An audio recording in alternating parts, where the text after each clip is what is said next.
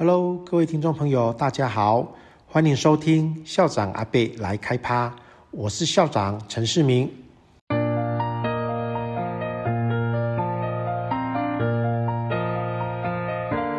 选择维格，因为我有梦。各位听众朋友，大家好，欢迎收听校长阿贝来开趴。今天在线上跟我们聊天的是三年级的黄承恩。哎，承恩，请先跟听众朋友问好，然后简单的自我介绍。各位听众朋友，大家好，我是威格小学三年级黄承恩。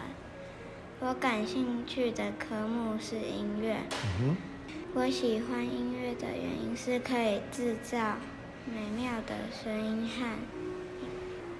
很有趣，嗯，我也喜欢看书，嗯哼，我喜欢看看的科目是，嗯，搞笑的，搞笑的，嗯，比较有趣，可以轻松一点，嗯，啊，好，诶，这个生命教育，你们老师让你们听的，就是看了一段那个日本的动画，对不对？嗯，好，那我们就来听听看这个日本动画的这个音乐。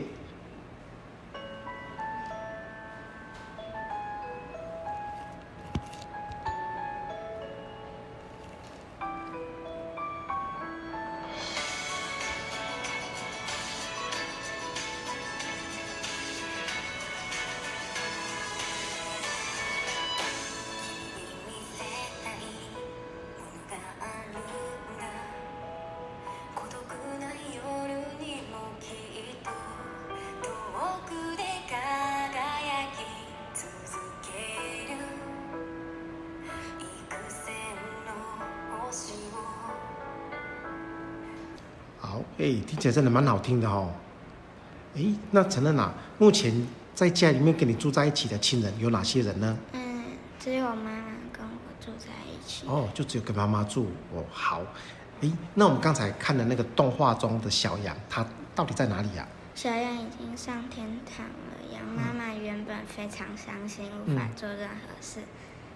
当某天，她忽然看到之前织给小羊的毛衣还没织好，他打起精神来织起毛衣。